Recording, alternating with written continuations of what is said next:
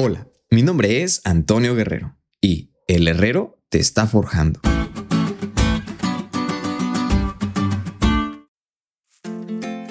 Hay una serie de televisión llamada Desafío sobre Fuego.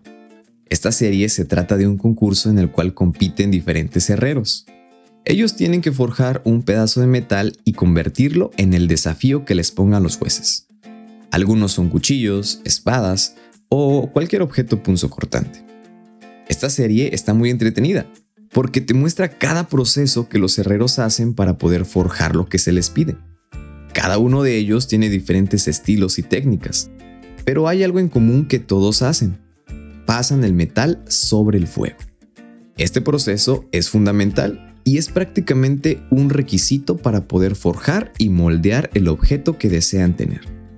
Es importante para darle fuerza y resistencia y para que pueda ser funcional. Saben amigos, nosotros también en sentido figurativo estamos siendo forjados por un herrero. Pero no es un herrero cualquiera el que nos está moldeando. El herrero que está trabajando en nosotros es Dios. Saben, en ocasiones Él permite que pasemos por el fuego para poder forjarnos mejor.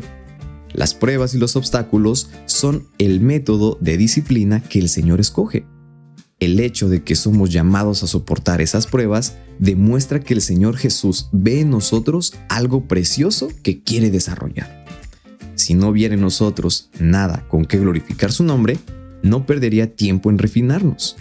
El herrero coloca el hierro y el acero en el fuego para saber de qué clase son. El Señor permite que sus escogidos pasen por el horno de la aflicción para probar su carácter y saber si pueden ser moldeados para su obra. Amigos, hoy más que nunca estamos siendo forjados por el herrero.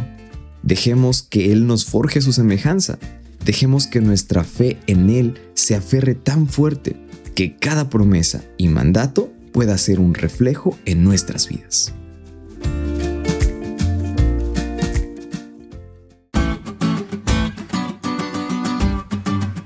¿Te diste cuenta lo cool que estuvo la lección? No te olvides de estudiarle y compartir este podcast con todos tus amigos. Es todo por hoy, pero mañana tendremos otra oportunidad de estudiar juntos.